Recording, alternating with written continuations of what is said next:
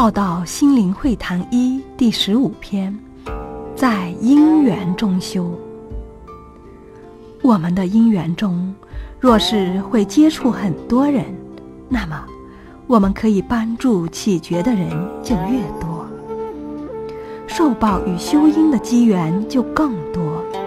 这是我们在因缘中的资产，让我们可以透过它而更成长。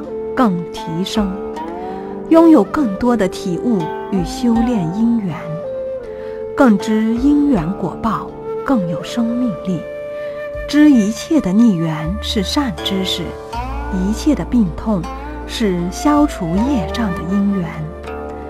打开觉察，则一切磨难都是名师。明白困顿是成长的阶梯，苦难。是上帝化了妆的祝福，体悟烦恼皆菩提。但若没有修行的心，也是造业之地。提升与下降都在同一处的因缘中，一念之间即是修行处。所觉即是所悟之处，所悟。